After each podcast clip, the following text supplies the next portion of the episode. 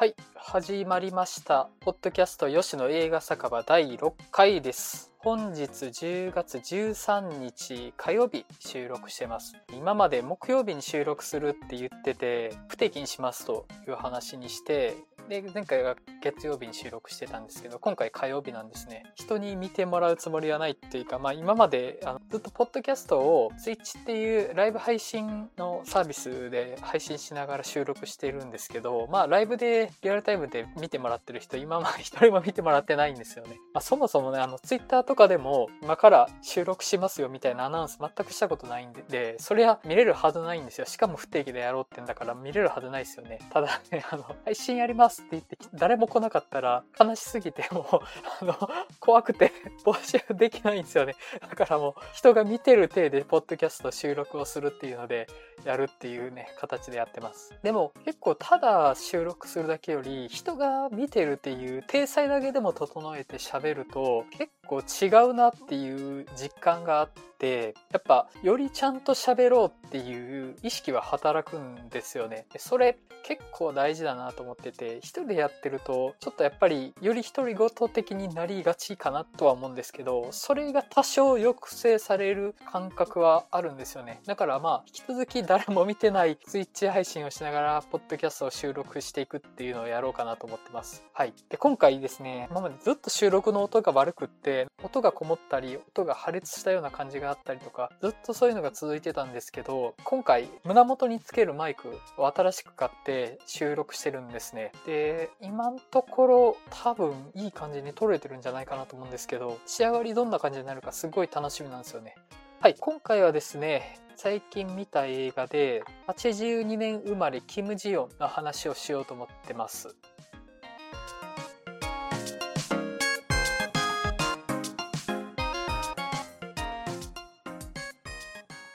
映画 .com の解説を読ませていただきます。平凡な女性の人生を通して、韓国の現代女性が担う重圧と生きづらさを描き、日本でも話題を集めた、超ナムジュのベストセラー小説を、トガに幼き瞳の告発、新幹線ファイナルエクスプレスのチョンユミとコンユの共演で映画化。結婚を機に仕事を辞め、育児と家事に追われるジオンは、母として妻として生活を続ける中で、時に閉じ込められているような感覚に襲われるようになる。単に疲れているだけと自分に言い聞かせてきたジオンだったが、ある日からまるで他人が乗りつったような言動をするようになってしまう。そしてジオンにはその時の記憶はすっぽりと抜け落ちていた。そんな心が壊れてしまった妻を前に、夫のデヒョンは真実を告げられずに精神科医に相談に行くが、医師からは本人が来ないことには何も改善することはできないと言われてしまう。監督は短編映画で注目され、本作が長編デビュー作となるキム・ドヨン。はい。えー、っとですね、どこから喋ろうかなって感じなんですけど、あれですよね、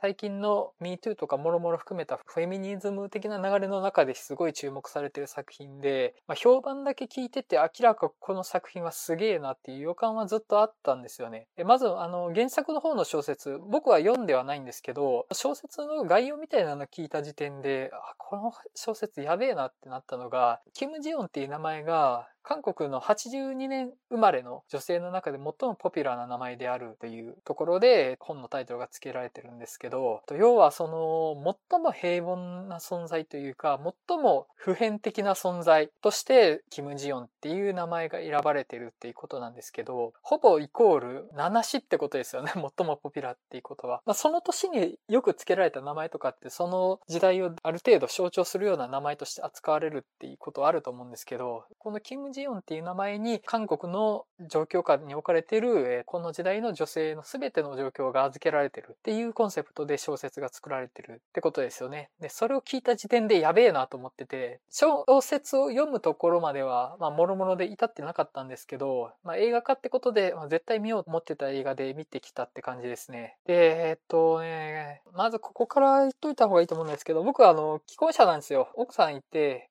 あ、奥さんって言っちゃった。ああ、ダメね。妻ですね。妻がいて、ある程度その作中の夫の方に感情移入できる立場ではあったって感じではあるんですよね。夫、デヒョンか。デヒョンに感情移入できる立場ではあったと。でね、夫婦生活の中でも平等にしようって気持ちはあるんですよ。まあ子育てとかを、子育てを手伝うっていう考え方じゃなくて、自分が対等の立場としてやるっていう風なのは心がけて、で、その心がけてっていう時点で、多分僕の中にその過不調性的な考え方あるってことだと思うんですよね。だから僕この映画見てて、全然他人事として見れないというか、距離を置いて見れなかったんですよね。このデヒョンっていう夫が、あ、ごめんなさい、えっとね、このポッドキャストはネタバレしますんで、あの今からゴリゴリネタバレしていきますね。この夫のデヒョンっていうのが、妻に対してすごい理解のある夫として描かれてはいるんですよ。まあ、この妻のジヨンがもともと広告代理店に勤めてて、教養もあって収入もある程度あったような、まあ、能力のある女性として描かれてるんですけど、その女性を子供が生まれて専業主婦にする形で、まあ、デヒョンは自分が仕事をして稼いでるわけなんですよね。で、その中で、ただ、現現代的な、まあ、子育て分担、家事の分担っていう考え方の中で、家事であるとか子育てをしようっていう意識はある。で、やろうとしようとはしてるんですよ、そういう分担っていうものを。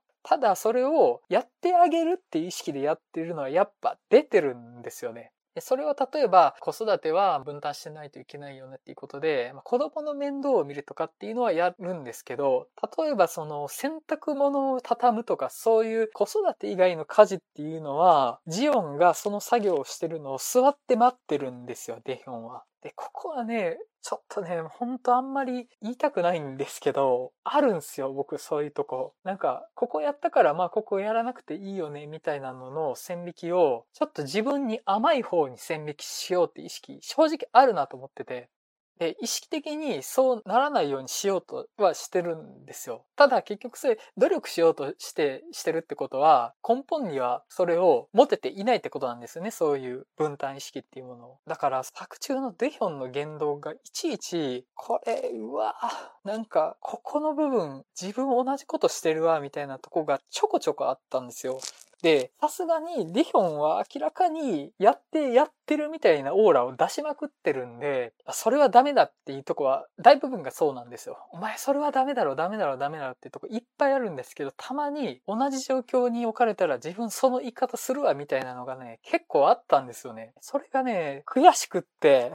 あ、自分やっぱできてないんだわと思っちゃったんですよね。で、この映画見に行く前に、やっぱりこうなっちゃうんじゃないかなって予感はしてたんですよ。自分が、へへ、俺って女性の権利向上意識ある男だぜっていう気持ちがあったんすよ。で、案の定それに対してカウンターパンチを食らったって感じだったんですよね。できれば、この映画で起きてることに対して、一個も夫のデヒョンに同調してしまわずに、フラットに見れたらよかったんですけど、ずっと自分がこの状況に置かれた時、夫のデヒョンの立場だったら、何を行動するかな、何を話すかなって思いながら、シミュレーションしながら見てたんですよ。自分がその立場だったらね。そうしたらたまに、それはダメだ、それはダメだろうって思ってる中に、急に、あ、同じことしちゃうわっていう瞬間が来たんですよ。悔しくって、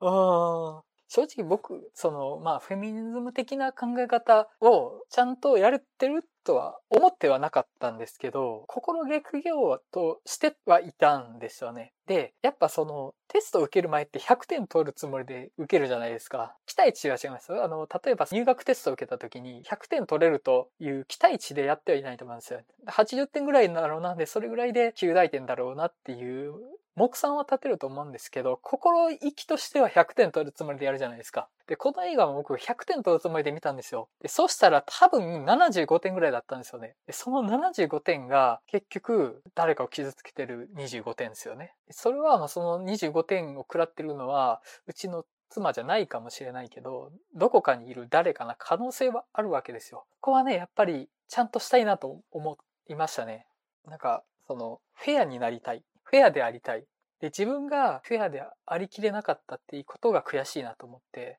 うん、ちょっといろいろ本当に心がけを変えないといけないなって思った映画でしたね。映画の中身というより自分が感じたことみたいな話が先走っちゃったんですけど、えっとですね、この映画の内容の話に行くと、韓国って家父長制が強い国だとは言われてて、日本にも近い部分はあるんですけど、多分日本よりどっちかというとその傾向は強いとは言われてますよね。で、確かに、あの、作中で描かれてる夫側の母に対する気の使い方とかっていうのは日本でもあるけど、より気を使ってる感じはあったんですよ。でね、あのね、夫の実家に帰った時に、義母に働かせちゃいけない駆け引きみたいなのがね、めっちゃ嫌な感じ。リアリティがすごくって、あのあたりね、日本にもあるからね、あれは。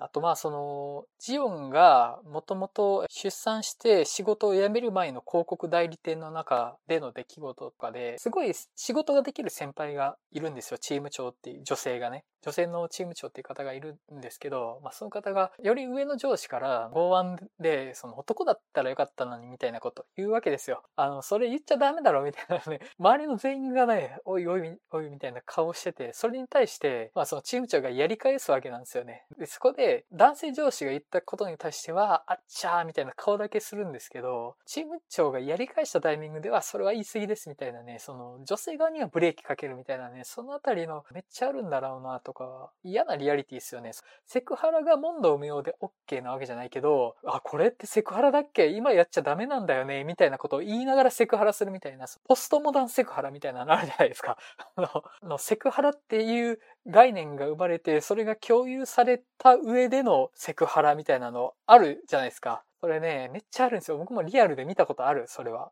あもう、そのね、女性に対して夫婦生活のこととかに踏み込んで会話をした後、最近ってこういうの言っちゃ怒られちゃうんだよね、みたいなので、それに対して、いや、でも、それぐらいの会話だったら大丈夫ですよって言ってもらうためにそれを言うんですよね。これって最近セクハラなんだっけ？って。もう完全にパスを受けるポーズをしてるんですよ。それはセクハラじゃないですって言われるための言い方をしてるんですよね。そこがね、あるある。めっちゃあるある。そのセクハラじゃないっていうワンクッションを入れることでセクハラじゃないということにしたい言動みたいなのね、あるんですよ、マジで。あのあたりのね、嫌なリアリティすごかったですね。あとまあ、男性社員が自分とこの女性トイレを盗撮してその動画を共有してったっていうのを面白がって会話してるみたいなところでもそうだったんですけど、局、男同士でキャッキャやるために、そういう性暴力的なものを材料として使うみたいなのってめっちゃあるなと僕は思ってて、全員とは言わないですけど、一部の男性にとって、性暴力って男同士の絆を強めるためのツールなんですよね。吐き気催すでしょ、考えただけで。本当嫌っすもんね、その、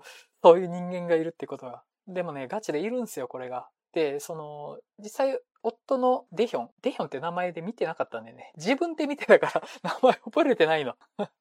このデヒョンって、まあ、要はね、仕事できるわけですよ。収入も絶対あるだろうし。ジオンがもともと広告代理店勤めれるぐらいな有能で収入のある女性だったわけなんで、その女性を専業主婦にしてまで自分が働く稼ぎだけで生活をやっていけるっていうのは相当稼いでるはずなんですよね。でね、その、そういうがっつり稼いでる業界。で、特に韓国なんて今、日本以上に格差が広がってるって言われてて、有料企業、その上層の企企業って相当上昇志向がないとやっていけないはずなんですよ。で、そのね、上昇志向が強い人間たち、その上昇志向が強いキャリア志向の男性たちっていうのの男同士で偏ったことをしたい願望って、これね、めっちゃあります。本当に。最近僕仕事上でビジネス系の YouTube とか見ることがあるんですけど、言いたかないけど、ビジネス YouTuber ってめっちゃ性差別的っすよ。本当に。吐き気もしますね。いくらノウハウを勉強するためといえ、とはいえ、なんでこんな人間性腐った奴らの話聞いてんだろうって思いながら聞いてますからね。うん。なんかこれを許容してる自分がもうダメなんだろうな。悲しいっすね。ほんと悲しい。結局その結果が僕が75点取っちゃうんすよ。75点ってそれなりに自己評価高いですけどね。それなりに頑張ってるつもりはある。ただやっぱり25点落ちきれないんですよね。100点取れない人間になっちゃうんですよ。そういう世界にいるから。悲しいっすね。うん。はい。まあ、あの、ただね、12年生まれキム・ジョン、ここまで映画としてできいいかって言われると、そうは思ってなくって、やぼったいんですよね、割と。で、結構ステレオタイプな人物像で描いてる感じの話にはなってるとは思います。ジオンの描き方もディヒョンの描き方も、周囲にいる人間たちの描き方もね、そこまで単純ではないとは思います。実際の社会っていうものは。この映画自体がある程度、まあ、元の原作がですかね、女性に対するエンパワーメント的な意識、エンパワーメントでもないのかな。力づけるというよりもシンパシーですよね。傷を共感してあげるみたいな感じの話なのかな。まあそのフェミニズム的な思想を明確に持って作られてる映画で、韓国ないし世界中の女性に対して分かりやすく表現されるべき映画として作られてると思うので、その分かりやすさがステレオタイプにつながってたのかなと思います。それが僕は悪いことだとは思わないですね。その分かりやすさがこの映画の価値になってたのかなと思います。ただ、物語としての奥行きみたいなのはちょっと書いてるなと思うんですよね。語り口としてちょっと重々しい重々しいじゃないな。やぼったいっすね。やぼったいって言い方が一番いいと思うんだけど、かなと思いましたね。そのあたりはね、うまかった映画が、同じく今年公開のハチドリなんですよね。で、ハチドリは、こっちも映画 .com の解説を読ませていただきます。1990年代の韓国を舞台に、新規の少女の揺れ動く思いや家族との関わりを繊細に描いた人間ドラマ。まあ、えっ、ー、と、ちょっと長くなっちゃうかな。まあ、あの、ウニっていう少女がいて、94年が舞台なんですよ。で、14歳の少女ウニが、え結構その断片的な家庭に生まれて、お兄さんがいるんですけど、お兄さんの進学のために、ウニとその姉妹、妹だったかな姉だったかなちょっと忘れちゃったんですけど、は、え勉強とか進学とかで割を食ってるような感じなんですよ。で、キム・ジヨンのジヨンの幼少時幼少時じゃない、少女時代と境遇が似てるんですよね。ジオンの家も男兄弟、こっちは弟なんですけど、ジオンもウニも父親が男兄弟を優先して娘をないがしろにするような断片的な父親として描かれてて、母親は自分の兄弟の進路のために自分の進学を諦めた女性なんですよ。そのウニの母親もジオンの母親も。で、すごい境遇が似てるんですよね。しかもその、ハチドリが94年時点で14歳なんで、80年生まれなんですよね、ウニが。かなり時代も似てるんですよ。ウニが80年生まれで、ジオンが80年生まれだから、境遇も似てるってことになるんですよね。このあたりのね、キム・ジヨンの方も、大人になって専業主婦になるまでにも、ジヨンはずっと男性優位的な社会からずっと抑圧されてきたっていうのを描くんですよね。で、とした少女の時代から女らしさ、女のロールみたいなのを押し付けられたりであるとか、女学生になったら痴漢をしてきた男子学生から威圧されたりとかですごい傷ついたりとかね、その社会自体が構造的に持ってる女性差別的な暴力っていうものにちょっとずつちょっとずつジオンは削られてきたっていう描かれ方がされるんですけど、ウニはそれの現在進行形なんですよね。当事者なんですよ。その抑圧の。削り取られていく。で、その中で描かれていく物語なんですけど、ハチドリは。こっちはね、あんまりステレオタイプ的ではないし、ステレオタイプ的な要素はほとんどないな。結構そのね、複雑さがあるんですよね。例えばその父親に優先されているウニの兄が、そちらはそちらでもう男性的なロールを過剰に背負おうとして苦しんでいるっていう描写が入ったりであるとか、男性側が受ける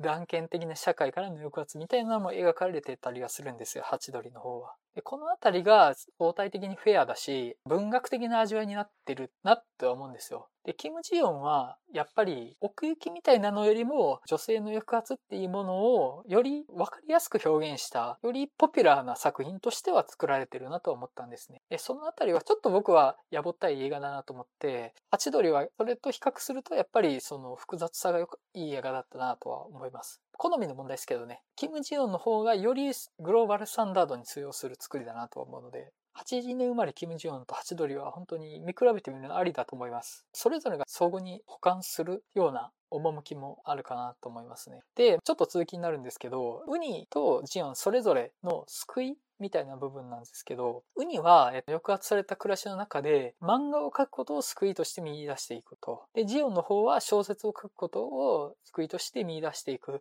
みたいな構造を持ってる話なんですけど、ただですね、82年生まれキム・ジヨンの小説、原作の小説の方は、最後あんまり希望がある終わり方をしないっていうふうに僕は聞いてて、そっちの方が誠実っていう方もいるんですよね。うん、確かにそれはそうだなと思って、映画の方はやっぱ欺瞞的なんですよ。なんか急に最後だけポンってちょっとだけうまくいってよかったよねっていう風な見え方にはなってて、そこは欺瞞にも見えます、確かに。欺瞞的にも見える。うん。あれをどう受け取ったらいいかってちょっとあんまり咀嚼できてないんですけど、せめて希望は示すべきなのか、それは単なる願望でしかなくって、より絶望を深くするだけの一瞬の光でしかないのかみたいなのがね、ちょっとわかんなかったっすね。82年生まれキム・ジヨンのラストに関しては。ほとんど自分の話として見てたんで、意外と一個一個のシーンが残ってないっすね。82年生まれキム・ジヨンは。やっぱそのあたりね、ちょっと抽象化というか、ギ画化がかなり強くされてたなと思ったので、映画としてはそこまで好きじゃないですね。自分自身の倫理的不やさのリトマス試験紙としてすごい価値がある映画だと思いました。で、それで僕は75点取りました。75点取ったというよりは、25点を間違えました。そういう映画でした。世の中良くしたいっすね、本当に。以上です。はい。えっ、ー、と、では今回のポッドキャスト吉野映画酒場第6回、82年生まれキム・ジョンの話は、ここで終了させていただきたいと思います。この後、続けてもう一本ポッドキャストの収録しようと思ってて、ツイッチ上では、まそのまま連続した形としてやろうかなと思ってます。次はですね、劇場版バイオレット・エヴァーガーデンの話をしようと思ってるんですけど、全然キャラクターの話しないと思いますよ。ほとんど僕の死生観の話するんじゃないかなと思って。死の捉え方がいい映画だったんですよね。あの死の捉え方が好きな映画だったんですよね。バイオレット・エヴァーガーデン。どうせ死ぬのになぜ生きるのかみたいなのがね、ある映画だったなと僕は思って、あのなんかもしキャラクター的なことを魅力に感じられてた方がいたとしたら、僕の話あんまり面白くないかもしれないですね。はい。じゃあ、この後、私は続けて撮りますが、ポッドキャストとしては一回ここで終わらせていただきたいと思います。はい。それでは次回またお会いしましょう。さよなら。